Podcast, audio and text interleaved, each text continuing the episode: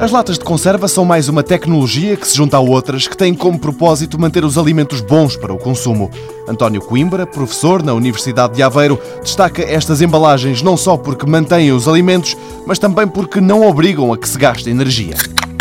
A lata de conservas vem realmente tornar disponível, passados muitos anos, aquele alimento que ficou ali preservado, longe da luz, longe do oxigênio e que muitas vezes pode ser conservado à temperatura ambiente. E isso também é um aspecto que acho que é muito importante numa lata de conservas, é que nós podemos guardar à temperatura ambiente e por isso não gastar a energia necessária à refrigeração. Mas se as latas antigas eram boas, as atuais são ainda melhores. Hoje em dia, as latas de conserva ainda se tornaram mais universais devido à possibilidade que há de uma abertura fácil. Quer dizer que alguém, em qualquer altura, em qualquer parte, pode simplesmente puxar uma cavilha e a lata abre-se e temos hoje em dia já refeições que são cozinhadas e por isso prontas a comer, com toda a qualidade, quando nós dizemos nutricional, mas também com toda a, a qualidade em termos de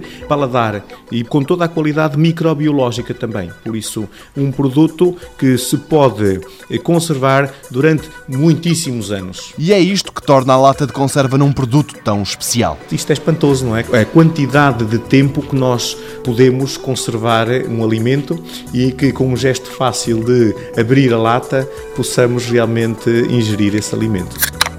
Foi Osserwood que deu mobilidade às latas de conserva quando criou a primeira com abertura fácil. Corria o ano de 1866.